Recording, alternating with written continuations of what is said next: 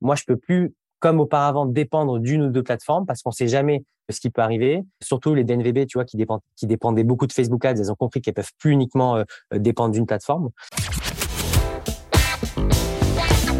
The number one deal is Facebook ads. They are underpriced. Senator, we run ads.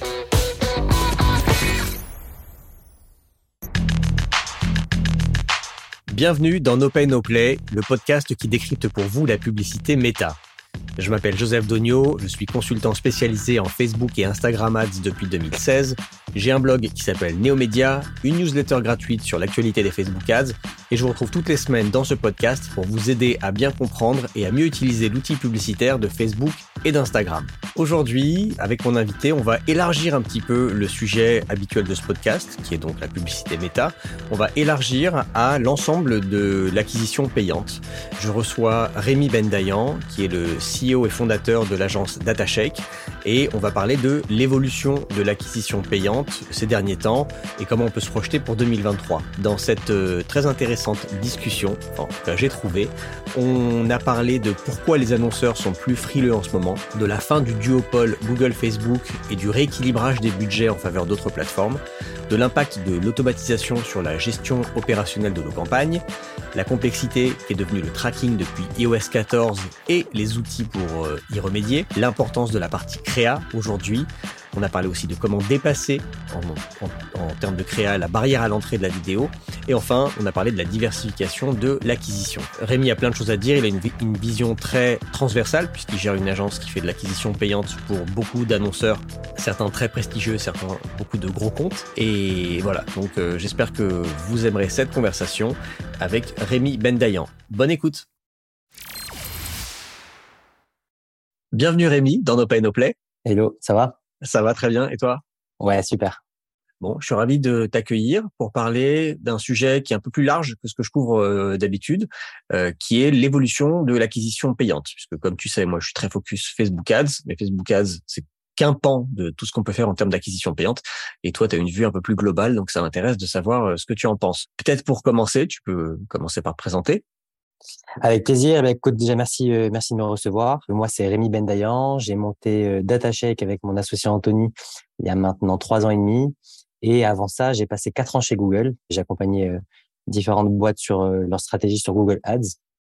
Et donc, voilà, DataShake, aujourd'hui, on accompagne les marques sur tous les leviers payants d'acquisition. Donc, Meta Ads, enfin, anciennement Facebook Ads et, et tant qu'on a un rayon, mais également toutes les autres plateformes. Donc, donc voilà, je pense que ça va être intéressant aujourd'hui. Super.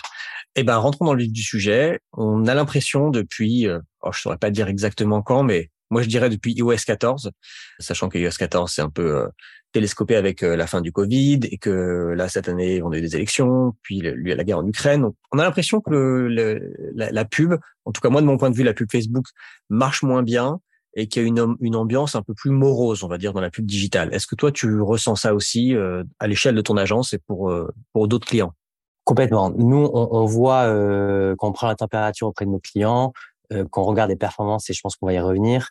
Et puis tout simplement parce qu'on parle à des partenaires, on parle à des agences concurrentes. Voilà, dans, dans le milieu, on voit bien que tous les acteurs du marché sont un peu euh, tendus ou frileux. Ou voilà, il y a moins de de prise de risque auparavant et les gens sont plus regardants de leurs performances, etc. Hum, si je prends un œil plus macro, la, la semaine dernière, j'ai reçu un, des stats sur l'état du marché de la pub en, ligne la pub digitale, on est quand même en forte croissance. Le, search, par exemple, il y a une croissance de 20%. Alors, j'ai plus les chiffres en tête, mais évidemment, ça se compte en milliards. Mais donc, une croissance de 20% sur un chiffre aussi gros, ça reste hyper, euh, hyper dynamique. Mais mine de rien, après, au quotidien, euh, ce que l'on voit, nous, tous les jours, c'est qu'il y a euh, clairement une, bah, comme tu le disais, une ambiance un peu morose. Et pour nous, le déclencheur, ça a été iOS 14 qui a fait que, et c'est ce que je dis souvent euh, à, nos équipes aux gens avec qui j'en parle, qui a fait que la cour, de récré est finie, la fête est finie.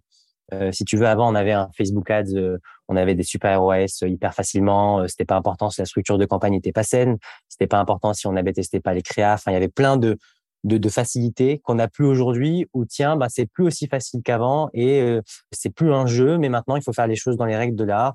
Il y a des bonnes pratiques il y a des bonnes pratiques pardon. Il y a des euh, il y a des parfois des échecs il faut apprendre de, ces échecs. Donc euh, on sent clairement qu'il y a eu un changement depuis iOS 14 Moi, j'avais j'avais dit une fois qu'on était un peu des enfants gâtés de la publicité depuis, euh, je sais pas, une dizaine d'années. Avec, on avait pris l'habitude en fait de de faire du micro ciblage hyper précis. On avait pris l'habitude que tout soit traqué sur des durées d'attribution parfois très longues euh, et que voilà, il y avait aucune barrière et que d'un coup, bah, on nous met des barrières et que euh, bah, forcément, on aime moins. Exactement. Et, tu vois, il y a deux exemples qui me viennent en tête. Il y a l'exemple de Feed et Rad. Je les, je les range un peu dans la même catégorie. J'ai l'impression que c'est deux marques qui euh, sont connues comme étant des marques qui ont craqué Facebook Ads et qui ont, euh, j'avais entendu que Feed était le top spender en France à un moment, et donc qui ont craqué Facebook Ads dans le sens où elles ont surinvesti parce qu'elles étaient assez malines sur la manière dont elles ont fait leur campagne. C'est ce qui a fait leur succès. Alors après, elles ont pris des, des directions un peu différentes. Je sais pas si tu te souviens de Rad aussi, c'était les vêtements. Ouais. Mais, mais, voilà, les deux ont pris des directions un peu différentes. Mais tout ça pour dire que on a l'impression qu'aujourd'hui, ça existe de moins en moins ces, ces case studies où en fait, on a des, des acteurs, souvent des DNVB, qui ont euh, qui mettent un gros ticket sur Facebook Ads sans forcément trop de technique derrière derrière mais plus de la malinerie et, et, un peu de, de, de hack plutôt et qui ont euh, craqué Facebook Ads j'ai l'impression que ça c'est moins possible. Mais oui clairement c'est la fin de l'ultra ciblage c'est la fin du, du micro targeting où on pouvait vraiment euh, avoir des audiences très fines. Et puis on revient un peu en, en fait c'est un peu un retour en arrière où on nous a permis pendant un certain laps de temps, pendant 5, 5 10 ans, je dirais plus 5 ans, d'avoir un targeting hyper précis où on voyait tous les avantages du, de la publicité en ligne. Et là, on revient un peu en arrière avec une publicité un tout petit peu plus large, certes toujours euh, plus précise, plus facilement traquable que la télé, que tu vois les médias traditionnels, que la radio, etc. Mais mine de rien, c'est plus comme avant et donc ça fait, c'est vrai que ça fait mal aux, aux, marketeurs ou aux, aux, boîtes qui avaient l'habitude de se reposer sur ça ou qui se disaient ben ouais, moi Facebook Ads c'est bon, je l'ai maîtrisé, je sais que ça me rapporte tant chaque année et là aujourd'hui c'est plus c'est plus aussi facile qu'avant. Et, au-delà de, de cet aspect iOS 14, de la fin de l'ultra ciblage et du tracking plus compliqué, est-ce qu'il y a d'autres d'autres euh, facteurs selon toi qui expliquent cette frilosité des annonceurs? Pour moi, il y, a un, croisement de plein de plein d'événements qui sont un peu malheureux, tous euh, tous dans, différents domaines. Mais donc il y a ben, donc ce gros changement marché qui est le tracking. Ça, ça concerne iOS 14, mais il faut aussi prendre en, prendre en compte que ça concerne également la RGPD. Et puis la fin des cookies, je pense qu'on y reviendra. Mais on voit bien qu'en gros, tous les acteurs se commencent à se poser des questions et à se dire bon ben l'utilisateur final est plus consciencieux vis-à-vis de ces données. Donc, on peut pas faire comme on voulait et on doit euh, euh, prendre son accord. Voilà, il y a, des barrières qu'on n'avait pas auparavant. Et la législation euh, va dans ce sens aussi. Donc, il y a cette partie tracking qui nous permet pas de faire notre métier comme on pouvait le faire avant. Il y a le contexte un peu macro, plutôt politique. La guerre en Ukraine qui fait que, alors d'abord le Covid, hein, qui a changé la donne et qui a permis à, enfin, qui a empêché certaines boîtes qui étaient complètement digitales, euh, qui étaient pas pas digitales, pardon, de devoir se digitaliser. Donc, on a eu vraiment une mutation là-dessus. Donc, il y a eu Covid, bien évidemment. La guerre en Ukraine qui fait que là, plus récemment, on a euh, des matières premières qui ont des coûts de matières premières qui ont augmenté. Donc nous, on a certains clients qui nous disent dès la semaine prochaine, mon produit qui était à 60 euros, il passera à 70 euros. Et donc ça, par définition, une augmentation de prix instantanée et aussi brute sur euh, sur des produits pour un annonceur, bah, ça a un gros impact sur ses campagnes. Le taux de conversion, c'est évident, va, va, va le payer un petit peu. Et euh, voilà, le chiffre d'affaires, etc. Donc ça, ça, on va le sentir euh, progressivement, mais on a le coût des matières premières qui ont augmenté et donc ça se répercute sur les prix. En conséquence, bah, l'inflation, puisque comme les prix augmentent, du coup, on a de l'inflation. Et donc derrière, le, le, le pouvoir d'achat des Français qui lui diminue et qui du coup va se concentrer davantage sur des biens de nécessité que sur euh, des biens plus accessoires, tu vois, euh, de la mode, voilà, des, services qui sont pas forcément euh, hyper importants pour eux. Donc voilà, tout ça fait que si tu veux, ben les boîtes qui arrivaient hyper bien à vendre hier, dans ce contexte-là, ont un peu plus de mal à vendre, ou en tout cas en démarche plus serrée. Et puis après, pour terminer, tu as les fonds d'investissement qui sont beaucoup plus frileux qu'auparavant, qui jusqu'à présent regardaient énormément la, la croissance de la société et investissaient sur la base de, ce KPI-là qui était la croissance et qui aujourd'hui vont plus regarder la rentabilité d'une boîte euh, et le chiffre d'affaires. Euh, et donc du coup, ben là aussi, la fête est finie entre guillemets. Les fonds d'investissement n'injectent plus des centaines de millions euh, sans vraiment regarder les chiffres. Et donc ces startups qui, si je reprends un peu depuis le début, n'arrivent plus à traquer leur performance. Donc du coup, les, les algos se, se, se, apprennent un peu moins bien, qui ont des coûts des matières premières qui augmentent, qui en plus de ça on vend des, des produits qui sont pas euh, qui sont un peu accessoires et qui du coup ont plus forcément d'argent et qui vont devoir faire des levées de fonds, et eh ben elles se trouvent dans un étau où en fait tout plein de facteurs autour d'elles leur sont pas favorables et donc on voit euh, ben, on voit même des arrêts de, de boîtes, hein. on voit même des boîtes qui euh, qui déposent le bilan, mais donc tout ça fait que le contexte le, le marché publicitaire est un peu est un peu tendu. C'est très clair. Merci pour cette synthèse un peu macroéconomique. C'est la première fois que dans mon podcast, euh, j'ai l'impression d'être avec un journaliste des échos. Merci. je, je, le note, je le note au cas où si, euh, si je veux changer de, de carrière. C'est ça. Tu peux, tu peux, tu peux. C'était très clair. Ok. Donc, euh, une fois qu'on a dit que le, le, marché était un peu plus frileux et l'ambiance un peu plus morose, qu'est-ce que toi tu vois Enfin, comment ça se traduit concrètement, toi, à l'échelle d'une agence Qu'est-ce que tu vois comme changement? Donc, on voit un changement des comportements des annonceurs qui sont beaucoup plus regardants de leur performance, qui sont beaucoup plus axés sur la rentabilité, qui ont un besoin de résultats plus rapides qu'auparavant, qui sont moins dans l'attente. Donc là, déjà, on voit un, niveau de d'attention qui est beaucoup plus fort de la part de nos clients et de nos annonceurs. Et puis après, ils ont compris également qu'ils doivent se diversifier. Et donc, qu'est-ce que ça veut dire se diversifier? Ça veut dire ne plus forcément mettre leur budget sur deux ou trois leviers, comme c'était le cas un peu auparavant, où on avait une, une hégémonie Google slash Facebook, mais c'est d'aller tester d'autres leviers qui peut-être vont leur apporter d'autres types de, de, de, clients, une audience un peu différente, des leviers qui peut-être se traquent un peu mieux que Facebook Ads.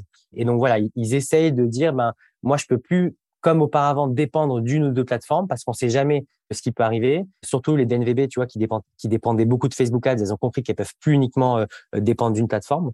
Et donc, on voit la montée en parallèle de, plateformes. Donc, la première qui nous vient en tête, c'est TikTok, qui euh, euh ben, en fait jouit d'une énorme croissance de ses utilisateurs depuis le Covid hein, et qui, je, lisais encore hier des, stats qui disaient que ça s'arrêtait pas. Ils ont, encore une, forte croissance de, près de 10% de, nouveaux utilisateurs par euh, par mois, mais au-delà de ça, c'est une plateforme qui a aussi su se diversifier. Et on a toujours cette image de TikTok, tu vois, qui euh, où il y a que des jeunes de 13, 20 ans, etc., qui font de la danse. Aujourd'hui, pas du tout. Les chiffres de TikTok nous disent que 60% de l'audience de TikTok est à, plus de 25 ans. Donc plus d'une personne sur deux a plus de 25 ans. Donc on n'est plus du tout dans cette image d'un TikTok où il y a que des jeunes, où, où seuls les annonceurs qui ont une audience très très euh, ados peuvent euh, euh, envoyer des pubs. Maintenant, euh, c'est pour tout le monde et donc les annonceurs que nous que nous gérons, en profitent. Ouais, j'avoue que moi j'avais cette image de TikTok encore en début d'année et quand j'ai fini par installer l'app à contre-cœur euh, et commencer à regarder un peu, l'algo m'a assez vite cerné et moi je ne vois pas du tout de vidéos de danse ou de chansons ou de playback, je vois que des extraits d'émissions des années 90. Donc l'algo m'a bien cerné, il a vu que j'étais un, un quarantenaire euh, et qui aimait bien la télé à une certaine période, donc je vois que des extraits de nulle part ailleurs, des guignols, de des trucs que j'aimais quand que regarder quand j'étais adolescent quoi. Donc c'est effectivement c'est c'est pas que pour les jeunes. T'es un bon exemple de, de, la stat que je viens de donner. Euh, parce que, si je me trompe pas, tu as plus de 25 ans. Donc, euh, donc voilà, tu fais partie des, tu fais partie des, des 60%. Mais, mais voilà, ça montre bien que avant le Covid, TikTok était vraiment axé très, très, très jeune. Et puis depuis, euh, tout le monde l'a commencé à l'utiliser. Donc, c'est intéressant pour les annonceurs qui ne sont pas forcément euh, issus de cette, cette, cette, cette tranche d'âge-là, 13-20 ans. Ouais, et sur ce sujet de la diversification, donc ouais, clairement dans, les dans les social ads, il y a TikTok, et moi je regarde aussi ce que font euh, Amazon et Apple euh, dans la publicité, parce que Amazon, on n'en parle pas tant que ça finalement comme euh, régie publicitaire, mais je me rappelle plus le chiffre d'affaires qu'ils ont fait l'année dernière juste sur la pub, mais c'est colossal, ça se compte en milliards et milliards et milliards de dollars. Je pense que si, si c'était une société à part, elle, elle pèserait lourd. Et pour le coup, eux, ils ont que des données first party dans leur écosystème. Et maintenant, c'est un peu aussi un guichet euh, obligatoire. C'est-à-dire que si tu vas être bien visible sur Amazon, tu es obligé de payer en tant que vendeur. Et puis ce que fait Apple aussi, puisque bah, Apple, euh, qui ne s'intéressait pas à la pub depuis iOS 14, bizarrement, il s'y intéresse. Et euh, j'ai l'impression qu'ils sont en train de construire aussi, eux, brique par brique, un, un petit écosystème publicitaire. Pour l'instant, plutôt sur l'App Store pour mettre les apps en avant mais pareil, eux, ils sont, c'est un écosystème fermé, c'est que de la donnée first party. Donc, euh, je serais pas étonné qu'à un moment, ils, euh, ils, poussent ce curseur beaucoup plus loin. Est-ce que toi, tu as un, avis là-dessus? Oui, alors on, on, a pas mal de clients qui ont des campagnes sur Amazon et sur euh, et sur Apple. Alors dans deux catégories de business différents, hein, parce que Amazon on est vraiment sur du e-commerce, alors que Apple on est principalement sur des sur des business d'app. Mais donc Amazon, on voit que surtout pour les les acteurs qui ont déjà une boutique Amazon, c'est d'autant plus simple pour eux de lancer des campagnes. Mais il y avait quelque chose qui m'avait marqué euh, quand je travaillais chez Google, c'est qu'on nous disait euh, à l'époque, il y avait la grande montée en puissance de Facebook et on nous disait non, le concurrent principal, attention, c'est pas Facebook, c'est Amazon. Et au début, j'avais du mal à comprendre. En fait, pourquoi? C'est parce que de plus en plus de gens, lorsqu'ils vont euh, faire une recherche pour acheter un produit, ne la font plus sur Google, mais vont directement sur Amazon. Donc, ils ouvrent leur application Amazon ou ils vont sur Amazon.fr et ils tapent directement le produit qu'ils veulent acheter sur Amazon et non plus sur Google qui derrière permettait d'aller soit les rediriger vers Amazon ou soit vers les sites marchands directement. Et donc du coup, Amazon devient le premier point de point d'entrée pour une, une intention d'achat. Et donc c'est ça leur force, c'est que de par leur audience et aussi bon, on on peut pas leur enlever leur leur parcours d'achat qui est euh, optimal, le voilà tout l'UX qu'ils ont construit, etc. qui, qui, qui est nickel fait que pour les annonceurs aujourd'hui c'est hyper intéressant. Il y a des mécaniques très similaires avec Google Ads, avec des, des enchères par mots-clés. Euh, tu as un peu de display sur Amazon aussi. Mais leur force, en effet, c'est que c'est un écosystème fermé. Toutes les données sont first party, donc par définition, euh, alors du coup, tu as un tracking qui est un peu complexe et tu peux pas faire converger des données que toi euh, tu as on-site et des données euh, Amazon. Mais en attendant, ben, c'est une plateforme qui fonctionne bien de par de par l'audience et l'intention d'achat. Donc nous, on voit, on voit clairement qu'il y a, qu'il y a, qu'il y a de plus en plus d'annonceurs qui sont intéressés. Attention, il y a quand même une barrière à l'entrée parce qu'on a certains annonceurs qui nous disent soit philosophiquement, ça les embête d'avoir leurs produits sur Amazon. Donc, ils nous, ils nous disent que ça les intéresse pas parce que voilà, ils sont un peu contre cette philosophie d'Amazon de surconsommation, etc. En tout cas, ce que Amazon peut représenter pour eux. Euh, et deuxièmement, ben, il y en a aussi qui veulent pas euh, céder la marge que Amazon te prend et qui font le calcul en se disant, ben non, si mon coût d'acquisition sur Facebook, sur Google, il est plus bas que ça, j'ai plus d'intérêt à vendre sur mon site. Donc, il y a aussi ce calcul-là à faire, mais mine de rien, on, on voit qu'ils gagnent en part de marché. Et pour Apple, bah Apple, euh, clairement, dès que tu as une application euh, iOS, pour moi, il n'y a pas d'intérêt de pas le tester. Ça marche super bien sur des. Euh, donc, donc, tu vas pouvoir faire par exemple des annonces lorsque tu es sur l'App Store et qu'on quelqu'un recherche par exemple Virtuo, tu sais, je sais pas si tu connais Virtuo, pardon, l'application la, pour louer des voitures. Non, je connais pas. Donc c'est une application pour louer des voitures et donc si toi tu es Drivey par exemple ou Europcar, et eh ben tu vas pouvoir lorsqu'une personne cherche à télécharger l'application Virtuo, toi afficher la publicité de ton application Europcar, par exemple. Euh, donc ça, c'est ce qu'on appelle euh, des, des, sur, des noms de concurrents. Mais tu peux aussi te mettre sur du générique si tu as envie de, de, de, faire apparaître ta pub sur le nom, euh, sur le mot location de voiture. Mais donc voilà, c'est tout un tout un écosystème Apple qui est hyper intéressant quand tu une application iOS et pour moi qui est incontournable. Et donc on a la majorité de nos clients qui ont des apps iOS font des campagnes Apple Search Ads. Ok. Et est-ce que euh, je t'ai coupé tout à l'heure, tu avais commencé à parler de TikTok. Est-ce qu'il y a d'autres euh, réseaux sociaux sur lesquels euh, vous avez des clients qui, qui déplacent du budget? On a pas mal de clients qui font des campagnes sur Pinterest. Mmh Ça marche très bien sur les verticales mariage, déco, bijoux, mais je crois que c'est tout de mémoire. Il y a une audience qui est un peu plus féminine que masculine, mais je, de, c'est plus du 60-40 que du 80-20. Mais mine de rien, voilà. Donc ces verticales-là fonctionnent bien. On a Snap qui euh, fonctionne de mieux en mieux. Et euh, j'avais vu que 50% de la population française, selon les chiffres médiamétrie, se rendent sur Snap chaque mois. 50% euh, de la population française, ça me paraît énorme. Ouais. Alors moi, tous les chiffres Snap à chaque fois, je regarde avec des pincettes, mais c'est médiamétrie qui l'a mesuré. Okay. moi, je suis pas utilisateur de Snap, mais donc à mon avis, il part du principe que si tu as une ouverture d'application, ça doit considérer comme une utilisation. Mais donc voilà, Snapchat aussi qui monte en qui monte en, en grade. Tu as le LinkedIn hein, en B2B qui fonctionne très bien aussi. Dès que tu as, un business B2B, c'est intéressant d'aller faire des campagnes sur LinkedIn avec un ciblage qui est très, très fort. Et dans les leviers qui montent un petit peu, après, bon, on fait pas mal de teas, on fait pas mal de displays, euh, on fait du Bing Ads également. Mais voilà, les leviers dont on parle de plus en plus, c'est vraiment TikTok, Pinterest, Snap. Ok, changeons de sujet. Parlons d'un autre truc qui est quand même une évolution importante euh, de ces dernières années, on va dire, sur ces régies publicitaires, c'est l'automatisation. Alors chez Google, je connais pas du tout. Je, je veux bien t'entendre euh, en parler, mais chez Facebook, bah, je vois la tendance à l'automatisation, à des ciblages plus larges, à des ciblages qui s'étendent tout seuls sans que tu aies demandé à ce que ça soit le cas, des créas qui s'automatisent aussi, où tu mets des images, des textes, et hop, Facebook fait sa tambouille et il, te ressort différentes combinaisons. Est-ce que, alors déjà, est-ce que c'est une tendance qui, tu penses, peut... Euh...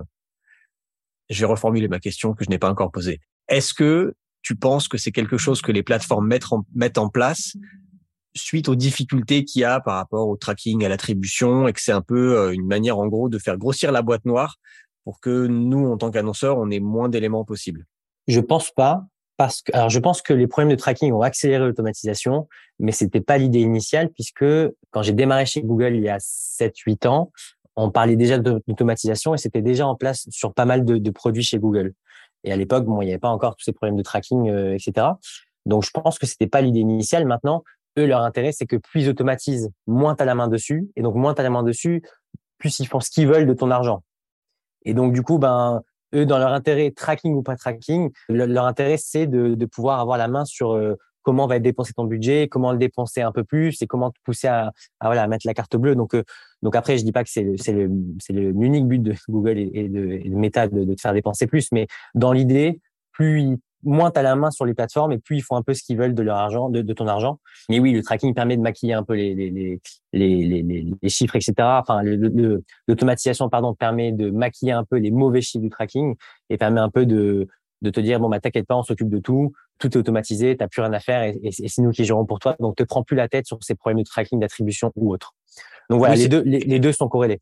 Et c'est peut-être aussi une manière pour eux d'aller chercher des nouveaux annonceurs qui trouvaient que c'était trop compliqué et en automatisant, tu simplifies le processus de création publicitaire et du coup, ça peut attirer des gens qui sont pas très techniques ou pas, qui n'ont pas le temps juste de se plonger dans les plateformes. Complètement. C'était Facebook a été très très fort là-dessus sur ce qu'on appelle les SMB, donc les small and medium businesses. Donc Facebook était très très fort là-dessus et a pris une grosse avance sur Google puisque leur plateforme était à la base plus simple d'utilisation, plus simple pour lancer un compte, etc. Google a créé à un moment, mais je crois que ça n'existe plus, a créé AdWords Express, qui était un peu la plateforme de Google Ads mais simplifiée, où euh, tu crées ta campagne en trois clics et c'était euh, c'était euh, live. Et donc ils ont créé ça en réponse à, à, la, la, force de frappe de Facebook sur les SMB. Et puis aujourd'hui, on voit que les deux plateformes sont de plus en plus automatisées et les deux sont aujourd'hui assez simples, même si je pense quand même historiquement que Google a toujours été un peu plus complexe avec plus de paramètres. Il y a plus de, j'ai l'impression qu'il y a un peu plus d'analyse à faire sur Google que sur Facebook. Euh, donc dans le paramétrage des campagnes, ça me paraît un peu plus complexe, mais mine de rien, aujourd'hui, les deux les deux plateformes sont assez euh, assez simplifiées par rapport à il y a cinq ans, il y a dix ans. Et est-ce que ça, ça impacte pas euh, le travail d'une agence comme la tienne ou d'un consultant comme moi d'ailleurs, puisque notre valeur ajoutée, c'est d'aider, d'accompagner ou de faire pour des boîtes qui n'ont pas le temps ou qui savent pas faire. Et si ça devient hyper simple à faire, est-ce qu'on reste aussi pertinent qu'avant? Ben, le, le, métier d'agence ou de consultant a clairement changé en dix ans. Je reprends cette échelle-là de dix ans. Il y a dix ans, et désolé, je reprends toujours cet exemple-là de quand j'étais chez Google, mais je voyais des agences dont le métier était de de modifier tous les jours des centaines de mots-clés, des centaines d'enchères et de, de, modifier des petits paramètres dans chacune des campagnes pour que ben, la, la, campagne soit performante. Et le lendemain, il rechangeait à nouveau certains paramètres. Donc, c'était vraiment un travail qui était très, très opérationnel. Et en fait, on a vu progressivement, plus l'automatisation était en place chez Google, et c'était la même chose chez Facebook, moins le rôle de l'agence était d'être un rôle opérationnel, mais plutôt d'être un rôle de conseil. Et donc, progressivement, on a vu les agences et les consultants qui allaient non plus devoir modifier les campagnes et faire cinq heures de modification sur les campagnes par jour, mais conseiller le client sur sa répartition budgétaire, sur euh, le type d'annonce qu'il doit utiliser, sur la partie créative hyper importante, qui prend de plus en plus de place. Et donc, euh, l'agence d'aujourd'hui doit ou le consultant d'aujourd'hui doit conseiller le, son client sur cette partie créative sur l'attribution, on, en, on, en, viendra peut-être, mais l'attribution, euh, la, comment je lis mes performances, comment avec trois ou quatre plateformes publicitaires qui me donnent des données un peu différentes, j'arrive à faire, euh, à interpréter ces chiffres, à savoir combien euh, j'ai généré de ventes euh, et, et, par quelle source. Donc voilà, tu vois, on est passé vraiment à un format d'agence où on est là pour conseiller, pour pour réfléchir et non plus comme hier pour simplement faire des modifications sur l'ordinateur. Et, et, puis après, c'est le c'est le, le client qui qui avait toute la réflexion. D'accord. Là, tu as dit deux trucs, il y a deux sujets importants, le tracking et la partie créa, qui est devenue plus importante aujourd'hui. Commençons par euh, le tracking. Qu'est-ce que ça a changé pour vous, euh, les modifications liées à iOS 14 et, à, et au RGPD, très concrètement? Comment vous expliquez les résultats à vos clients qui doivent se poser des questions parfois? Donc concrètement, c'est très simple. Depuis euh, iOS 14 et les autres mouvements de, de protection des données, on a des performances qui sont moins bonnes. Ça, on va pas se mentir. On a des ROS qui sont moins bons, des CPA qui sont plus élevés. Euh, donc voilà, de facto, quand on regarde les chiffres hier en hier, par exemple, même si bon, la saisonnalité, enfin, le contexte a un peu changé, etc. Mais on voit vraiment des ROS parfois qui sont qui ont été divisés par deux ou par trois. Donc les performances sont moins bonnes. Du coup, on a des annonceurs qui parfois connaissent pas forcément tout l'écosystème euh, publicitaire, mais qui voient simplement le résultat et qui nous disent moi j'ai l'impression que vous êtes moins bon que l'année dernière ou j'ai l'impression que c'est moins rentable pour moi. Donc nous on doit faire un travail premièrement de réconciliation de données avec soit les outils que nous propose euh, Meta euh, comme Capi par exemple ou d'autres l'API de conversion l'API de conversion, là, pardon. À l'époque, il y avait également la, vérification du domaine. Il y a ben, par quelle plateforme tu vas traquer tes, tes conversions? Est-ce que tu passes par le pixel? Est-ce que tu passes par un intermédiaire, un gestionnaire de tags comme, comme GTM Donc voilà, tu as la manière dont tu traques que tu peux un peu optimiser. Et deuxièmement, il y a la manière dont tu vas lire tes performances. Et donc, nous, on essaie d'avoir ce qu'on appelle une triple lecture, puisqu'on va non plus uniquement regarder la, les performances sur Meta, enfin sur Facebook Ads, et dire tiens bah tu as généré 15 euh, conversions hier ton ROS il a il a 2,3 on va regarder les chiffres sur Meta les chiffres sur le CRM donc par exemple Shopify et également les chiffres sur une plateforme intermédiaire type GA et on va interpréter les trois chiffres on va pouvoir en, en, en se posant sur les trois chiffres savoir à peu près ce qui s'est passé. Donc tu sais que Meta Ads il va prendre les conversions post-view mais en parallèle, il va pas toutes les prendre en compte parce qu'il y a certains qui sont passés par iOS 14 et donc du coup, cela il les a pas. Tu vas passer par euh, le CRM, donc Shopify par exemple, qui lui ne ment pas. Lui, il va te dire, ben, s'il y a eu 15 ventes hier, c'est sûr qu'il y en a eu 15 hier. Il ne va pas t'en inventer ou t'en oublier. Par contre, son attribution à lui, elle est last en général. Donc du coup, ben, faut un peu faire les distinguos avec euh, avec euh, Meta Ads. Et puis après, tu as GA ou un autre, hein, mais en ce moment, voilà, c'est GA dont on parle souvent qui pour le coup est cross est cross plateforme et qui du coup va pouvoir te faire une légère attribution entre Google organique, Google Ads, euh, Facebook et tout. Donc à partir de ces chiffres-là, toi tu peux à peu près deviner ce qui s'est passé, mais tu n'as plus de lecture aussi claire et limpide qu'on l'avait auparavant, euh, comme il y a un an ou deux. Et après on, on, complète parfois cette triple lecture avec des outils externes. Et donc en ce moment on parle on me parle beaucoup de triple whale. Je sais pas si tu connais. Non. Qui est un outil d'attribution qui est cross-platform et qui lui, par une technologie euh, que je pourrais pas t'expliquer là puisque j'ai pas, euh, j'ai pas tous les toute la sauce secrète, mais euh, en gros qui par une technologie permet de bypasser iOS 14 et donc du coup de faire remonter des données que tu revois que tu vois pas sur Facebook Ads. Donc en fait ils vont te ils vont te afficher des conversions que tu ne vois pas sur les plateformes comme Facebook Ads et ça marche aussi pour Google. Et donc voilà, tu peux compléter avec ta, ta triple lecture avec un outil externe qui pour le coup est coûteux mais qui te permet d'être sûr de, de, tes chiffres. Ok, très clair. Donc c'est beaucoup plus compliqué euh, qu'avant puisque tu es obligé de faire une espèce de triangulation entre plusieurs euh, sources de données et à la fin tu même pas sûr que ça soit la vérité. Bon, remarque, avant on n'était pas sûr que c'était la vérité non plus, mais avant j'avais j'avais dit on avait les chiffres que nous donnait Facebook et on se basait là-dessus et il y avait des débats déjà sur le fait que Facebook euh, surattribuait certaines des conversions et s'en attribuait beaucoup, qui n'étaient pas toutes tout vraies. Mais bon, moi, on avait une source, maintenant on en a plusieurs.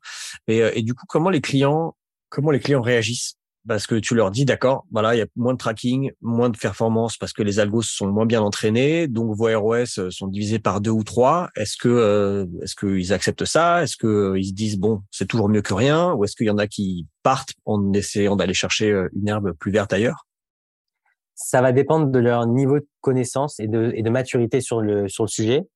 Ceux qui suivent un peu tous ces sujets de marketing, qui voilà s'informent, etc., ont conscience que c'est un c'est un mouvement qui a qui a lieu pour tout le marché et pas pour simplement une agence ou une autre agence ou un consultant ou un autre consultant. Donc ces euh, ces clients là, ces annonceurs là savent que de toute façon ça touche tout le monde et d'ailleurs c'est les mêmes euh, annonceurs qui vont aussi discuter avec leurs concurrents du même du même marché et qui vont leur donner les mêmes sons de cloche et donc du coup ça les rassure de se dire bon ben on n'est pas les seuls euh, à être dans ce cas-là. Donc ceux-là on va dire que c'est c'est ils sont ils sont conscients de ça et donc du coup ils nous comprennent et donc on réfléchit on a vraiment une réflexion commune avec eux de comment on, on attribue les, les chiffres et comment on, se positionne en, prenant tout ça en compte. Et puis après si tu as en face de toi des annonceurs qui sont un peu moins euh, connaisseurs qui n'ont pas forcément le temps de creuser le sujet ou qui sont pas très techniques là c'est plus compliqué. Maintenant j'ai l'impression que on a assez de recul ça fait à peu près un an un an et demi pour que ces mêmes annonceurs ont eux aussi compris que ça y est, ben ça les concerne et que du coup euh, c'est pas en changeant d'agence ou en changeant de consultant que tu vas euh, d'un coup améliorer l'attribution de tes plateformes ou tu vas euh, remesurer les conversions qui passent par iOS 14. Donc au tout début, j'ai envie de te dire quand iOS 14 est sorti, ceux qui comprenaient pas ben il y a eu un peu un vent de panique en disant bah tiens moi je me demande si c'est pas de votre faute. Donc eux ben ont depuis eu la réflexion, il y en a qui sont partis dans d'autres agences, on en a plein qui sont revenus en me disant bah en fait non, on a vu que c'était pas c'était pas vous le problème et donc donc ça ça arrive et puis, euh, et puis après, voilà, le mieux, c'est quand même de, c'est notre rôle aussi d'éduquer tout le monde et de, de, leur faire comprendre. Donc, c'est quand même le, ce qu'on privilégie le plus, c'est de, d'expliquer à nos clients ce qui se passe et comment on peut les aider. Ok. Euh, passons maintenant à la partie euh, créa que tu as mentionné, qui est devenue plus importante du fait de l'automatisation. Donc, si maintenant notre rôle, il est moins opérationnel, il est plus de conseiller sur la structure de compte, par exemple, la répartition du budget et la créa, comment est-ce que ça se concrétise euh, chez DataShake, par exemple, le fait qu'aujourd'hui, euh, la créa pèse beaucoup plus lourd qu'avant? Complètement. On s'est, rendu compte que la créa, et notamment sur les réseaux sociaux et sur, et sur euh, Facebook Ads, on s'est rendu compte que le poids de la créa avait de plus en plus d'importance sur les performances des campagnes versus auparavant où, ben, comme on l'a expliqué à l'époque où tu pouvais faire du micro-targeting, ben, il n'y avait pas que la créa, il y avait tout le reste. Maintenant, comme le targeting est de moins en moins puissant, ben, du coup, tu peux faire la différence sous la créa. Donc, il y avait une étude Facebook qui était sortie qui disait que 50% de la performance des campagnes dépend de la créa. Donc, ça te donne une idée vraiment de, euh, voilà, si tu B-test deux mêmes campagnes avec le même wording, mais par contre, à droite, tu une image A et à gauche, tu une image B, et eh ben, tu peux avoir une performance qui est bien meilleure à droite qu'à gauche, alors que pourtant, tu le même ciblage et tu les mêmes conditions. Et ça, c'est quelque chose qu'on a remarqué, nous, chez nos clients, en faisant des A-B-tests et en voyant, euh, en, faisant des, de, de, l'itération de, de, créa. La réponse qu'on a eue à ça, c'est alors premièrement on a sorti, on a créé un, un studio de création de visuels en interne qui s'appelle le Studio. Et donc c'est une équipe de designers qui peuvent produire du contenu pour nos pour nos annonceurs. Et donc au-delà de l'offre commerciale, ça ça démontre que ben, le fait qu'on y alloue des ressources, des personnes et du temps et voilà et le fait qu'on ait créé une entité à part pour dire on va adresser la partie créative grâce à cette entité. Ça traduit le fait que la créa aujourd'hui est devenue un, pilier hyper important de, de, la publicité en ligne. Et euh, voilà, sans les nommer, tous nos concurrents euh, et tous, tous les gens avec qui on parle ont, ont à peu près le même, euh, le même positionnement. En tout cas, tout le monde a pris conscience de ça. Et deuxièmement, c'est aussi euh, sensibiliser le, le, client au fait que la créa donc, donc, a un énorme impact sur ses performances, mais qu'il doit lui aussi y participer, puisque ben lui il connaît mieux que sa marque que, que quiconque, et donc du coup ben c'est lui qui va pouvoir également aiguiller si euh, tel message est peut-être mieux que tel message et s'il faut plus appeler son produit d'une manière plutôt que d'une autre manière. Donc voilà, c'est une réflexion qu'on fait avec le client. Mais donc nous, on a les outils et on met les ressources à disposition du client pour euh, produire un maximum de contenu et pour l'aider. Et lui doit également nous aiguiller avec la charte graphique de son site, etc. Et tout ça fait qu'à la fin, le but final, c'est d'ab tester au maximum les créas. Quand je parle des créas, c'est aussi bien la forme, mais c'est aussi le, le fond, le texte, etc. Ça peut être le format. Est-ce qu'on fait un format story? Est-ce qu'on fait un format carré? Euh, Est-ce qu'on fait du carrousel? Voilà, tout ça doit être AB testé pour qu'on ait euh, aucun euh, aucun regret sur le fait que les performances euh, soient euh, mauvaises à cause de cette partie créative. Et sur les sur ces, cette thématique des tests créa, je renvoie les auditeurs vers deux épisodes que j'ai publiés récemment avec Danilo Duchesne, confrère Facebook, enfin confrère qui fait des Facebook Ads comme moi, qui explique les tests qu'on peut mener et qui donne aussi une méthodologie pour les faire, quelque chose de très euh, actionnable. Donc, euh, je vous invite à aller écouter ces épisodes. Euh, tu as mentionné donc le studio création, tu as parlé beaucoup d'images et, et, quid de la vidéo? Qui est aussi euh, devenu un truc très important. Est-ce que vous, vous produisez des vidéos en interne? Non, alors on produit pas de vidéos en interne. Euh, on, a des partenaires euh, qui font très très bien et donc on, on, renvoie vers nos partenaires lorsque lorsqu'on a identifié un besoin.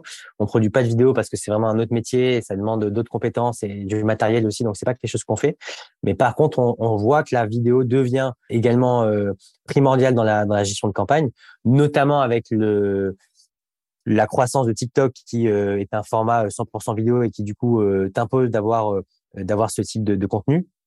Il y a quand même une barrière à l'entrée qui fait que tu peux pas créer aussi facilement une vidéo un contenu un peu innovant, un peu excitant, que tu peux créer une image statique ou ce que j'appelle des images animées, c'est-à-dire tu vois du, du, HTML5, des choses qui sont euh, pas de la vidéo mais pas non plus de, du statique. Mais donc voilà, la vidéo, il y a vraiment une barrière à l'entrée pour, pour sa production. Et donc du coup, mine de rien, malgré cette barrière à l'entrée, on a de plus en plus de clients qui vont bah, chez des prestataires, comme je le disais, des partenaires à nous, notamment Splasher par exemple, avec qui on travaille bien, et qui du coup va produire du contenu pour pour nos clients. Et derrière, ben, nous, on l'importe dans les campagnes, on AB tout ça. Et comme il y a de la fatigue, et comme euh, ben, euh, en fonction de ton budget et tes audiences, tu peux pas laisser la même vidéo tourner deux mois. Et eh ben il y a constamment un, un, travail de renouvellement de la vidéo, de renouvellement du contenu qui se fait qui se fait avec les clients. Il y a quand même, on a vu des solutions automatisées pour les clients qui n'ont vraiment pas de de moyens euh, financiers ou autres de, de, faire de la vidéo. Ouais, c'est ce que j'allais euh, te demander parce que c'est quand même un coût de s'adresser à un prestataire qui va produire des vidéos. Faut faire scripter, tourner, monter. C'est beaucoup de temps et c'est pas donné. Donc, euh, comment est-ce qu'un annonceur qui a pas énormément de moyens, pas énormément de budget peut faire ça? T'as, donc, tu as, des solutions automatisées qui, pour l'instant, on va pas se mentir, sont pas au niveau. Mais euh, je sais, par exemple, que Google a sorti ce qu'il a, sorti ce qu'il appelle une bumper machine. En gros, tu importes une vidéo de 30 secondes et l'algo t'en ressort une vidéo de 6 secondes. Donc, en fait, il va aller euh, analyser les meilleurs passages de ta vidéo de 30 secondes, le texte au début à la fin, et il, il, la, il la condense en une vidéo de 6 secondes, qui est franchement un, un résultat qui est pas qu'on pourrait publier, hein, mais qui euh, mais qui bon euh, est pas optimal non plus. Donc je sais que tu as des solutions automatisées. Et une deuxième solution qu'on voit de plus en plus, c'est des annonceurs qui utilisent le contenu qu'ils ont sur euh, Facebook Ads sur d'autres plateformes comme TikTok. Et donc en fait, on a toujours entendu que sur TikTok, il fallait un contenu qui soit hyper adapté, qui reprenne les codes de TikTok avec euh, les challenges, avec les voilà toutes les tendances qu'il y a en ce moment, etc. Et on voit de plus en plus d'annonceurs. Et même si toi demain voilà tu regardes sur TikTok et tu, tu regarderas les publicités, on voit de plus en plus de pubs qui sont finalement très classiques comme les pubs qu'on pourrait voir euh, en story ou qu'on pourrait même voir à la télé mais qui ont été adaptés au format au format vertical. Donc on se rend compte que ben il y a des annonceurs qui ont mis de l'argent pour produire un contenu par exemple pour la télé ou pour les stories euh, Insta, ben ils vont pas produire un contenu différent pour TikTok, ils vont simplement réutiliser la même vidéo pour pour TikTok et ça on le voit de plus en plus. Donc je pense que c'est bien que le marché se ne, ne s'arrête pas à se dire il y a un format par plateforme et qu'on puisse utiliser un, une unique vidéo sur plein de plateformes. Ça, je pense que c'est bien il y a quand même un, un, point moi que je dis souvent à mes clients, c'est que attention, si vous voulez faire du TikTok par exemple, pour moi c'est mieux de ne pas en faire que d'essayer de le faire en utilisant les codes de TikTok, mais de mal le faire. En fait, je pense qu'une publicité qui essaye de prendre les codes de TikTok, mais qui est mal faite, aura plutôt un impact négatif versus ne pas du tout faire de campagne, tu vois. Mmh D'accord. En gros, si on le fait, on le fait bien. Si on fait et qu'on y va, on met les moyens, on met le voilà, on met l'imagination et et, on, on, se donne les moyens de d'avoir quelque chose de vraiment créatif qui reprend les codes de TikTok. Mais par contre, si on y va pour y aller à moitié, pour faire un truc un peu moyen euh, et, et qu'on essaye de prendre les codes de TikTok, mais qu'en fait on les comprend pas vraiment, à ce moment-là, je pense qu'il vaut mieux s'abstenir. D'accord, très clair, le message est passé. Et alors du coup, pour toi, qui gère une agence qui au départ s'est construite sur deux plateformes principalement, euh, Google Ads et Facebook Ads. Qu'est-ce que ça veut dire toutes ces évolutions? Est-ce que ça veut dire que euh, vous allez vous mettre à faire euh, des pubs télé, des pubs magazines Comment tu vois l'évolution dans les années à venir? Je pense qu'il y a quand même le, marché de la publicité en ligne est quand même énorme. Il y a une profondeur de marché qu'on n'arrive pas à, identifier et, on a tous les jours des, des, entreprises qui nous contactent pour les aider. Donc, on voit bien que on a l'impression que ça s'arrête pas. Et par contre, à l'intérieur du marché de la publicité en ligne, il y a encore plein de choses qu'on pourrait faire davantage. Euh, on est de plus en plus sollicité sur le sur des plateformes euh, publicitaires comme Tids, comme Le Bon Coin, euh, la Catch-up TV. Donc la Catch-up TV, c'est les replays télé donc que tu vois sur ton ordinateur, ben ça reste c'est un peu de la télé parce que tu parles à des M6, à des TF1, mais mine de rien c'est sur le digital. Donc je pense que dans l'univers de, de la publicité digitale, il y a déjà plein plein de choses à faire. Et puis après, oui, je pense qu'il y a aussi le, métro, la radio, la télé euh, offline. Ça c'est pas pour tout de suite. Mais donc on, voit qu'il y a de plus en plus d'intérêt des annonceurs sur d'autres plateformes que celles qu'on a connues, connues historiquement. Maintenant, nous en tant qu'agence, euh, on veut vraiment se concentrer sur ce qu'on sait bien faire, sur ce sur quoi on est spécialisé. Après, euh, ce qu'on fera demain, on pourra refaire un podcast si tu veux, mais pour l'instant, c'est pas c'est pas d'actualité d'actualité pardon de se lancer sur des médias un peu plus traditionnels. D'accord. Et tout ce qui concerne euh, le, la créateur économie, euh, les influenceurs, le contenu UGC, est-ce que c'est des choses qui te parlent? C'est des choses qui nous parlent. On réfléchit de plus en plus à, aider nos clients sur cette partie-là. On a fait déjà deux trois tests auprès de clients qui avaient vraiment un besoin identifié, donc on a on a pu les accompagner sur des stratégies d'influence. C'est clairement une alternative à la publicité digitale classique où en fait tu mets euh, 1000 euros sur Facebook Ads, tu ton ciblage et en retour tu as du trafic et tu as des conversions. Bon bah là c'est un peu différent, tu vas euh, adresser ton, message à travers un intermédiaire qui va être l'influenceur ou, le, le, créateur de contenu. Donc du coup c'est un peu différent, ça dépend aussi des produits, il y a des produits sur lesquels ça marche un peu mieux que d'autres. Mais en tout cas, il y a un intérêt qui est là, c'est un marché qui croit beaucoup. Il faut faire attention, tu sais, aux récentes euh, actualités sur ce secteur qui, euh, qui font, je pense, qu'il peut un peu porter préjudice au secteur et qui peuvent parfois le, voilà, lui donner une image que, ce secteur n'a pas. Donc, il faut bien faire les choses avec des vrais influenceurs, avec des bons influenceurs et avec des marques qui savent euh, quel est leur objectif. Mais une fois que tu as mis les bases et que tu es conscient de tout ça, il y a clairement euh, une offre euh, là-dessus, il y a clairement une demande là-dessus. Et donc, on est en train de réfléchir aussi à pouvoir accompagner nos clients sur cette partie-là. Ok. Écoute, je pense qu'on a fait à peu près le tour. Est-ce que tu as quelque chose à ajouter? Écoute, non. Je te remercie à nouveau pour pour la discussion, pour l'échange qui était, qui était super intéressant. Bah, merci d'avoir pris le temps de, de venir euh, papoter avec moi et de répondre à mes questions. Euh, où est-ce qu'on renvoie les gens qui voudraient te contacter? On peut les renvoyer vers notre site internet, donc datashake.fr, D-A-T-A-S-H-A-K-E.fr. On fait des audits gratuits de comptes pub. Donc, s'il y en a qui veulent qu'on jette un coup d'œil à leur compte publicitaire, on peut, on peut leur faire un audit gratuit. Puis sinon, sur LinkedIn, euh, sur la page Datashake ou sur ma page, mais, mais voilà.